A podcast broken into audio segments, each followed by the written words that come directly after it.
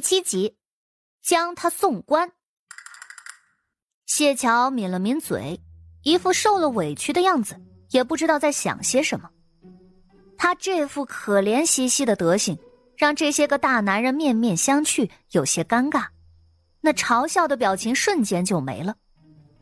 谢桥梳理好情绪，又道：“说了要算三个人的，还有两个没算呢。”赵玄景觉得这姑娘有意思。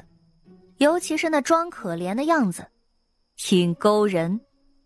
他竟然鬼使神差的，随手将自己的侍卫长推了出去，继续算。谢桥看了看，简单的说道：“你有辅佐君王之相，只是这面相还不是很清晰，只是大约有个轮廓而已，可能珍珠蒙尘，也可能有朝一日。”光芒万丈。这侍卫长一看就不愁吃穿，要是说他富贵聪明什么的，没有什么说服力。谢桥的话音刚落，那侍卫长立即转头看了赵玄景一眼。赵玄景有些诧异。谢桥又说道：“这最后一个，我就算算你们这一行可否顺利吧。”说罢。谢桥就拿出了一个乌龟壳壳，还有三个铜钱，哐哐哐的晃着。晃过几次之后，嘀嘀咕咕又是一番掐指演算，看上去的确是神神叨叨，挺能唬人的。说的太深，你们也听不懂。过了好一会儿，谢桥把东西收好，才道：“明日巳时之前，你们不能出林。”否则，你们一行人都会有一场灾劫。赵玄景沉沉的目光不知道在想些什么，他话音一转，干脆而直接：“明天一早，将他送官。算的准不准不重要，这大半夜的，一个姑娘家留在野外危险之地，欠教训，需要长个记性。”谢桥挑了挑眉。送官的话，他同样也不是头一回听说了。他不怕，既然明日才送官，那今夜必须得好好休息才是。刚才挖了那么久的土，他现在胳膊都酸了。谢桥倒是很知足，往这帐中一个角落随便蜷了蜷，便闭目休息了。外头，侍卫长看着秦志，有些担忧。秦志。你要不要写封信给家里问问？周大哥，你真信这女子的话？我这么大的人了，谁是我亲爹，我能不清楚？要是说我追和而亡也就罢了，落井，咱们最近整日都待在野外，哪来的井？哼，这姑娘年纪小小的，谎话倒是一堆一堆。小姑娘长得也不错。怎么就自诩是半仙呢？周侍卫微微皱着眉。你就不觉得他说的那句“辅助君王”是有些唬人？只不过，也许是这姑娘没见过什么世面。你想啊，咱们这一行人里头，除了公子之外，就属周大哥你看上去最是威猛，他自然是要说些好话来讨好你了。这么一说。倒也是十分有理。赵玄景也不管谢桥是不是满口胡言，只是看着他年轻，也不用将人给绑了，只要明日送了官之后，他能得个教训就行。他是做人，知道这荒郊野外多的是他这样的虎狼之辈。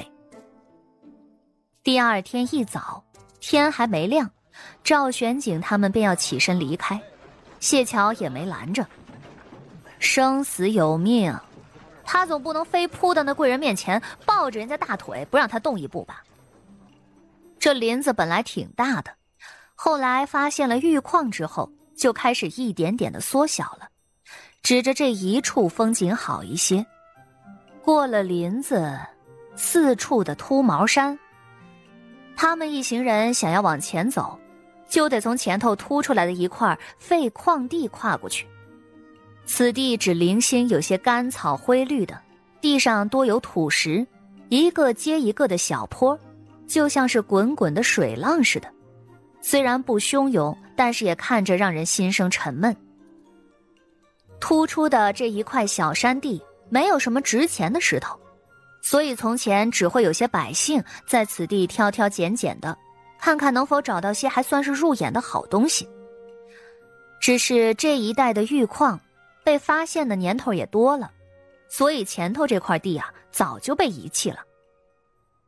赵玄景人坐在马车里，脑海中不知怎么的，突然就闪过昨日谢桥说的话：“明日巳时之前，你们不能出林，否则你们一行人都会有一场灾劫。”赵玄景修长的手指掀开车窗，慵懒的声音飘渺而出：“如今什么时辰了？”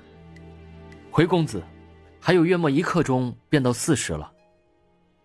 赵玄景眯了眯眼，突然道：“停下歇息，过一刻钟再走。”底下的侍卫闻言一愣，但是也没敢多问，立即就应下来，所有人都停下休整。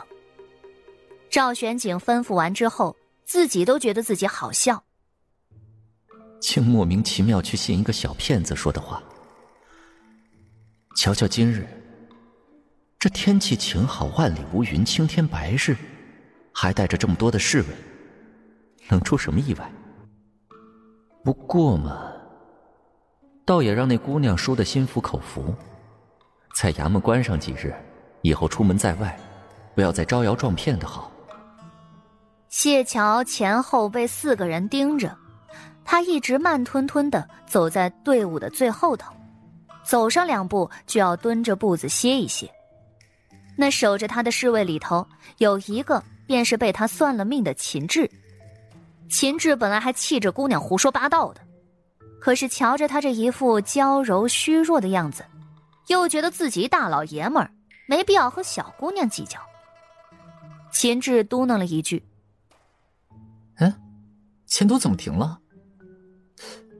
公子不会真听了你这小丫头的话了吧？”谢桥脸色发白，正好，我也走不动了。你这才走了多久？怎么又走不动了？这么下去，还不得咱们来扛着你？本集就播讲到，感谢您的收听。去运用商店下载 Patreon 运用城市，在首页搜索海量有声书。或点击下方链接，听更多小说等内容。